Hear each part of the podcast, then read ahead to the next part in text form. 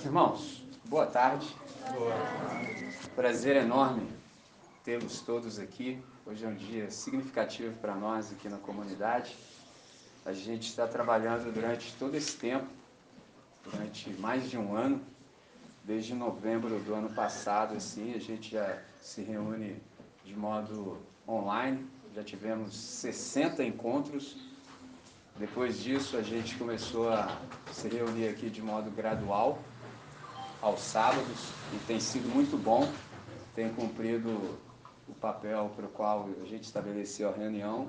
Muitos de nós não se viam, por exemplo, desde março do ano passado. Alguns, eu sei que, por exemplo, nunca se encontraram presencialmente, então isso tem acontecido, por exemplo, aos sábados. É o caso, por exemplo, da Gabi. A Gabi esteve conosco numa apresentação do Radiá, que na verdade foi a última, a última da última da última. E aí o ano passado, por conta da pandemia, com aqueles vídeos que eu postava ah, das assembleias do colégio, inúmeras pessoas me procuraram e a Gabi foi uma delas. Então hoje também tenho o prazer de conhecer o Rangel, né? seu noivo, sensacional. E assim eu tenho história com todos vocês que estão aqui. A gente está vivendo dias difíceis, mas graças a Deus eu participei de uma formatura e uma das nossas alunas disse isso, eu fiquei pensando, ela falou assim, poxa, num contexto em que um vírus vitimou inúmeras pessoas, milhões de pessoas, uma turma inteira a chegar ao final do processo incólume, é algo extraordinário. E graças a Deus todos nós chegamos bem até aqui. Então, eu tenho uma palavra sucinta, ah, até mesmo por questão de horário assim, mas eu não posso deixar de dizê-la. Então, por exemplo, um momento como esse, que a gente celebra o Natal, a gente já tem maturidade suficiente para saber que não foi nessa data. Só você ler o relato bíblico que é impossível que tivesse sido em dezembro. Então, isso para nós é assunto vencido. O que importa de fato é a essência, é o sentido. Então, quando a gente olha, por exemplo, para o relato da criação, cara, a gente percebe logo no princípio, quando você lê o Gênesis, que Deus nos três dias iniciais, ele deu forma ao planeta. Nos três dias subsequentes, ele deu conteúdo. E no último dia, ele colocou a imago Dei, que é a imagem dele. Isso é magnífico. E aí ele deu uma tarefa para o ser humano, nome disso que a gente chama na teologia de mandato cultural. Deus deu a incumbência para o ser humano dele ser um preservador. No capítulo 3, que é o imediato, a gente já percebe que algo deu ruim, entendeu? Ah, é aquilo que a gente chama de queda ou rebelião. E a coisa só foi piorando, só piorando. Mas no versículo 15 há algo que a gente chama de proto-evangelho. O que é o proto-evangelho? É o primeiro anúncio da salvação. Traduzindo em direto ao ponto, é Deus falando assim: ó, vocês fizeram a besteira na história, e agora eu vou entrar na história para resolver o que vocês fizeram na história. Porque se não resolver no tempo e no espaço, não resolve em lugar nenhum. E pode ficar com aquela sensação. Ah, ele não tinha capacidade de resolver. E Deus deixou isso como uma, entre aspas, promessa. Ele disse que viria aqui. Agora, para ele executar esse projeto, levou tempo. Muito tempo. Então, por exemplo, quando a gente lê o relato, por exemplo, do Antigo Testamento com isso em mente, fica um pouco mais difícil de se errar na leitura.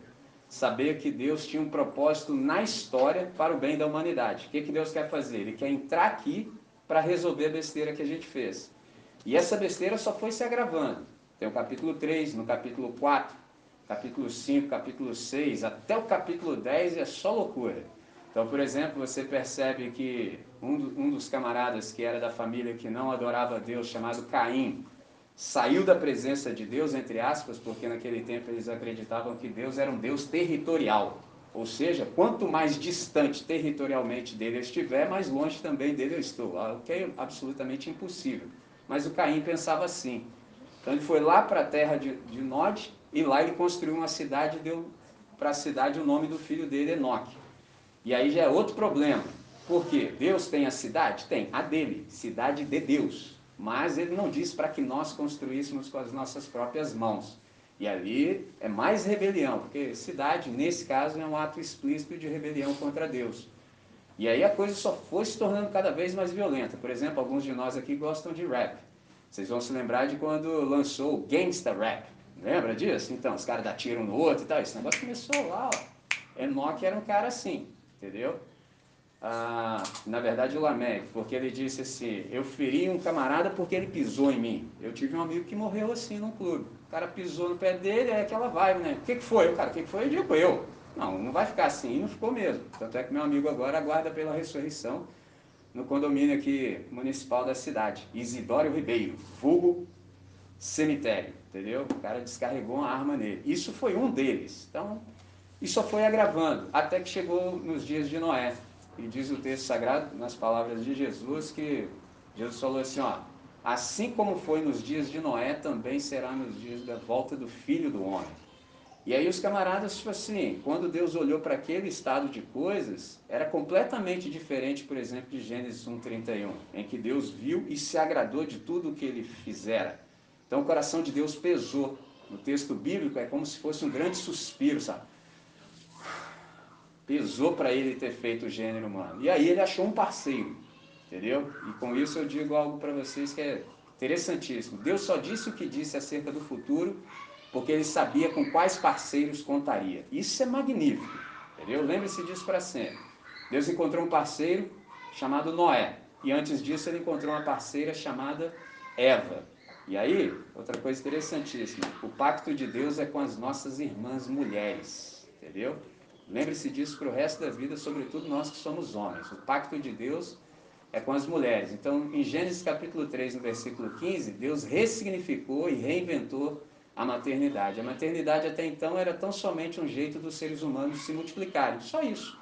Agora, a partir do momento em que Deus chamou a mulher para o centro ali do palco, colocou o holofote, ele disse o seguinte: bom, a partir das, do seu ventre da sua madre, eu vou entrar no planeta e vou resolver o que havia para ser resolvido. É um negócio fantástico. Tanto é que o adversário ele deve ter ficado bolado quando cada mulher ficava grávida, porque ele não sabia quem. Qual desses aí vai ser aquele que vai me destruir? Eu vou até lhe causar algum tipo de mal, mas ele vai acabar comigo. Entendeu? Isso é muita história, eu não posso falar agora. Aí anda um pouco mais, vem o tal do Noé, fazendeiro. Negócio extraordinário. Se eu conseguir, ao término da minha vida, fazer o que Noé fez, eu já estou feliz. Porque Noé tinha um grande empreendimento. Então, para fazer o que ele fez, ele precisou estudar. Porque fazendeiro não sabe fazer arca, entendeu? Não havia modelo antes, não havia modelo naquele momento e também no futuro. Ninguém havia feito aquilo. Então, o cara provavelmente foi estudar. E fez o que havia para ser feito durante 120 anos.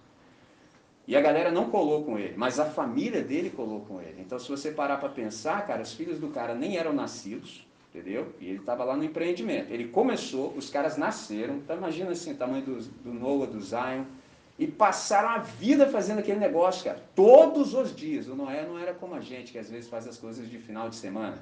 Já viu? Coisas que a gente só faz no final de semana. Imagina se Noé fosse fazer arca de final de semana. Quando que ia terminar esse negócio? E ele entrou. No que ele entrou, não veio o dilúvio imediatamente, ainda levou sete dias, cara. Entendeu? É um negócio fantástico também que eu levaria muito tempo para falar, mas só pensa. Cara, você está aí nos seus afazeres, você vê, pô, os bichos, cara, que você nunca viu na vida passando assim, ó, organizadamente, para entrar num, numa arte. Você fala assim, mano, o que está rolando que eu não estou entendendo? Qual é a lição disso? É o quanto distraído nós estamos, entendeu? Quando você não tem um significado profundo na vida, você se permite distrair, cara. Ou então se entregar a prazer. Das duas, uma. Por isso que hoje em dia é muito fácil a galera, quando está no ambiente, sempre fica todo mundo lá no celular como? Porque a vida do cara não tem muito sentido. Então, qualquer coisa que esteja fora do presente para ele é mais interessante. Isso é uma loucura. Mas você vê o nível de distração no qual a gente está inserido. Aconteceu o que aconteceu, 371 dias dentro daquela arca, a galera não aguentou 40 dias com internet dentro de casa, imagina, 371. Para para pensar nisso, o estado psicológico do camarada. Resumindo, chegou o momento dele sair quando Deus falou, agora é hora de sair, porque ele não podia sair antes. Porque se ele sai antes, não é um ambiente para ele viver. Porque está cheio de cadáver ainda, boiando, urubu, se deleitando. Então é muita coisa que eu também não posso falar agora. Mas só para você entender o seguinte, o camarada saiu. E quando você sai de um empreendimento como esse, cara, você pensa assim, mano, na moral mesmo, não vou trabalhar não. Porque assim, pô, cara, foi trabalho pra caramba pra fazer esse negócio, acabou tudo. Só eu e mais sete pessoas. Eu vou trabalhar? Vai que Deus destrói isso tudo de novo. Sabendo como nós somos, Deus deixou uma palavra para o Noé. Gênesis capítulo 8, versículo 22. Ó, enquanto durar a terra, pode ficar tranquilo, vai ter frio, noite, calor, frio, perdão, noite, dia, calor, frio, verão, inverno, sementeira, cega, ou seja, eu vou manter o planeta funcionando. Faz o que você entende que deve ser feito, que eu vou manter isso aqui funcionando. Faz parte do meu trabalho como criador, agora fazer a manutenção. Eu descansei de ser criador, mas agora eu vou fazer a manutenção. E o Noé foi. Aí fez uma escolha equivocada, entendeu? Chapou o globo, entendeu? Plantou uma vinha, tomou uma manguaça lá, ficou daquele modelo, deu ruim pra caramba, que inclusive até a nossa etnia ainda sofre por má interpretação do texto. Mas isso também é um assunto posterior. Aí vou esticar um pouquinho mais, tem o capítulo 11, deu ruim de novo. É a torre da confusão, a torre de Babel, porque os caras assim pensaram o seguinte, Pô, vai que Deus manda um dilúvio de novo aí, meu irmão. Pô, esse negócio vai molhar tudo, a gente tem que dar um jeito de vazar. Porque eles achavam que o céu distava da terra tão somente dois quilômetros. Eu sei que te falar hoje, você dá risada com isso. Você está de zoeira, é. Naqueles tempos os caras eram assim. Doido também. Hoje a nossa loucura é mais sofisticada.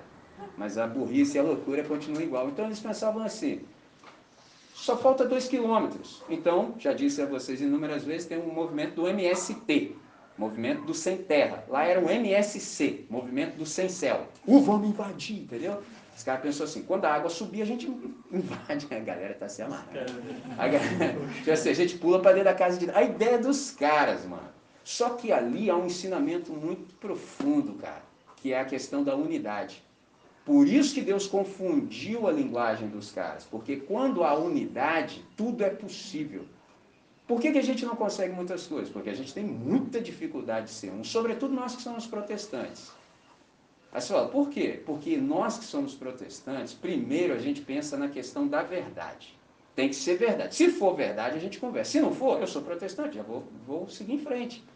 Então, diferente, por exemplo, dos irmãos romanos, primeiro eles primam a questão da unidade, certo? Depois a gente vê a questão da verdade. Pegou a visão?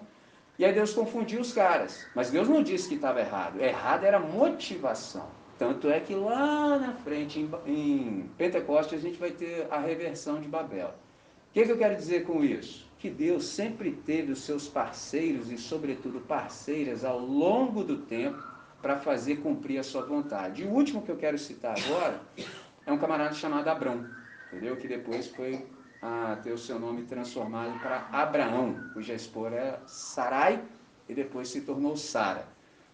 Com esse camarada, Deus fez um pacto com ele dizendo o seguinte: simples assim, olha, eu vou fazer o que eu quero.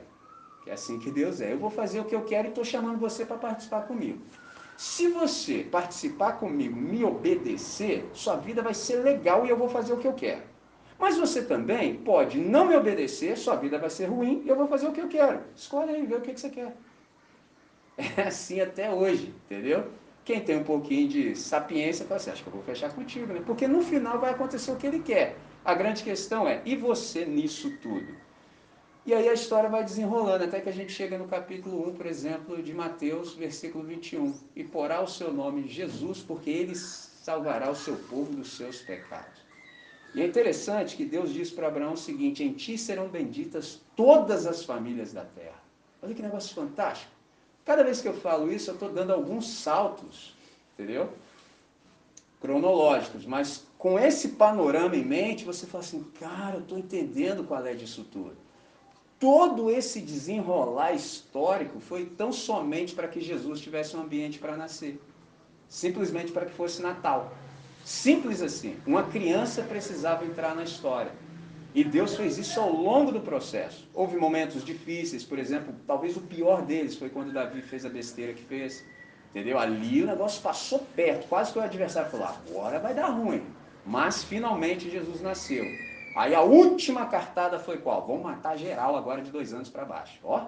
Então isso assim, todas essas coisas que a gente ainda vê hoje acontecendo, assim, por exemplo, na nossa sociedade, não é coisa nova, não é novidade. Jesus já foi refugiado, etc, etc, etc.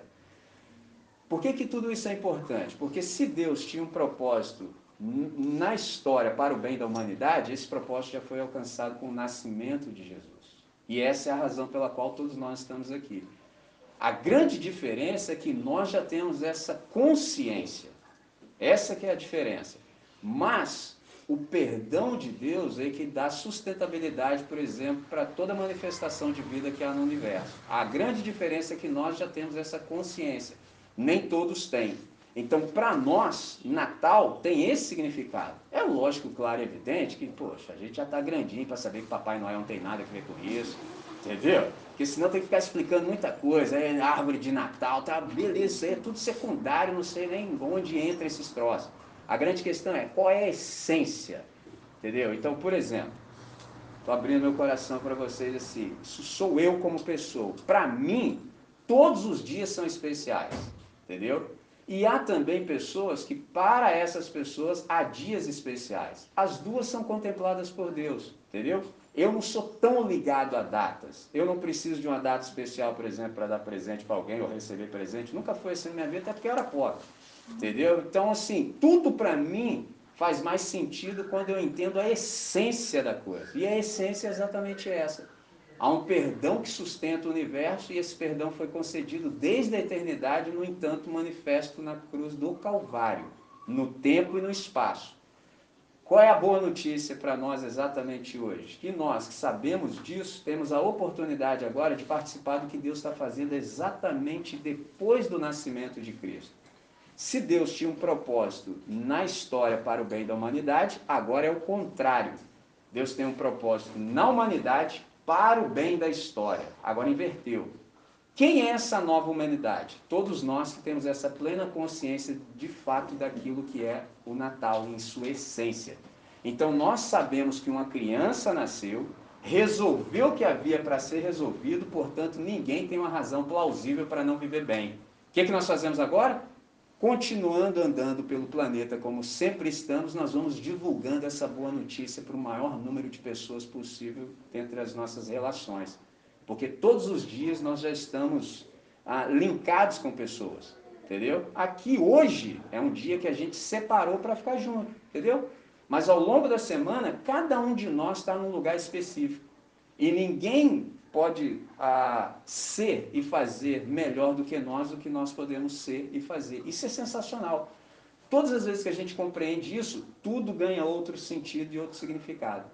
Então hoje, queria deixar essa reflexão para o nosso coração, para que a gente pensasse e visse todas as coisas a partir desse prisma. Saber que Cristo veio, Pai dele, porque isso chama economia da Trindade, o Pai, o Filho e o Espírito Santo nessa grande economia, ou seja, cada um cumprindo o seu respectivo papel nessa família chamada Deus, Trindade, fez o que era necessário de modo que nós podemos viver bem. E se eu pudesse dizer tudo, tão somente uma palavra, eu te chamaria para conjugar o verbo obedecer. Entendeu? Custa muito caro não obedecer, sabe? Custa muito caro. Um dia, eu já disse isso em algumas mensagens, eu cheguei à compreensão que eu tinha batido a minha cota de bobagens. Eu não sei se você pensa assim, entendeu? Tipo assim, chega um dia que você fala assim, já deu. Cansei até de mim mesmo. Então, a partir de hoje, se eu errar, infelizmente errarei, mas não mais com prazer, porque para mim já deu. Não estou afim de entender o que Deus fala, não estou afim, só estou afim de que se ouvir, eu vou falar amém e só. Entendeu? Porque assim, chega uma hora que dá, entendeu? Eu nunca vi por exemplo, assim, a minha vida melhorar em absolutamente nada quando eu não obedeci a Deus. E graças a Deus, até onde eu mesmo consigo ver, nem foram tantas vezes assim. Mas as vezes em que eu desobedeci, não gostei, assim, absolutamente de nada. Entendeu? Porque eu tive uma criação diferente. Minha mãe nunca precisou falar comigo duas vezes, nunca, jamais, sob hipótese alguma. Se tem uma coisa que a minha mãe detesta, é você falar com ela duas vezes ou então ela ter que falar duas. Não, mas nem, nem pensar. Então, isso já estava em mim. E todas as vezes que eu ouço Deus, cara, eu me lembro da minha mãe. Sabe? Caramba, se eu fazia assim com a minha mãe, imagina Deus. Entendeu? Que não está passivo, por exemplo, de nenhum tipo de equívoco. Minha mãe estava, ele não. Então, assim, custa muito, custa muito para nós não obedecer a Deus. Entendeu? Custa tempo, custa energia, entendeu? Custa satisfação, no lugar você tem frustração, você tem cansaço, porque viver mal cansa. Então eu gostaria de deixar essa reflexão e vou chamá-los a uma oração. Pedir que o Espírito Santo possa gravar tudo isso no íntimo do nosso ser, de tal maneira que, pelo tempo que a gente esteja aqui, que a gente não perca tempo. entendeu? Se a gente ainda não conseguiu discernir quem nós somos de fato, que esse seja um momento oportuno, esse que eu digo nessa hora que a gente está considerando de fato a essência do Natal. E peça a Deus para que Ele te diga quem você é, qual é o seu lugar apropriado para você brilhar, de modo que todas as pessoas que venham a ter contato com você ao longo desse processo possam ser abençoadas e que você encontre também o sentido e o significado da sua vida. Afinal de contas, não faz sentido viver sem sentido, sentindo-se tão só. Tá certo? Então vamos orar? Vamos falar com quem resolve? Deus nosso Pai, nós queremos te agradecer por essa hora. Muito obrigado por termos a oportunidade de nos reunirmos nesse espaço. Muitas pessoas têm trabalhado com afinco, com dedicação, com zelo, para que tudo isso pudesse ganhar concreção histórica. E nós nos lembramos dos nossos irmãos. Pedimos que o Senhor possa abençoar a todos, o Senhor possa manter essa palavra que nós ouvimos hoje gravada no íntimo do nosso ser, e se em algum ponto, alguma coisa nos chamou a atenção, que a gente, nesse espaço que a gente tem para as nossas celebrações, a gente possa falar sobre isso, de tal maneira que as dúvidas sejam dirimidas e que, de fato, o entendimento venha sobre cada um de nós. Que a tua compreensão possa encontrar espaço no íntimo do nosso ser, de tal maneira que não haja nenhum desperdício vocacional na nossa existência. Nessa hora pedimos também a tua bênção sobre esse alimento que foi preparado com tanto carinho e suplicamos que ele possa nos fazer bem, nos energizar o corpo para a gente conseguir dar continuidade à vida. Nessa tarde, Deus, é assim que nós oramos, com grande alegria, sobretudo pelo sacrifício de nosso Senhor e Salvador Jesus Cristo, que nos dá vida, e essa vida que é plena, essa vida que é abundante.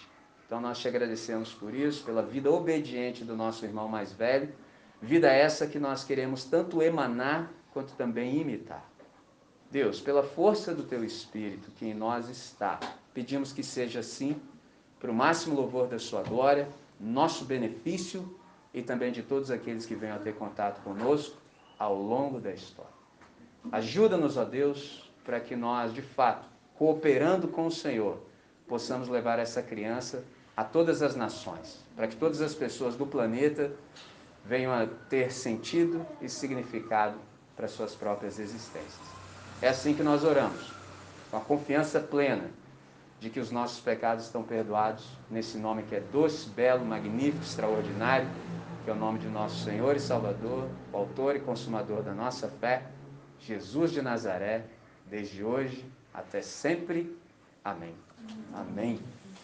É isso. Vamos à mesa. Partiu.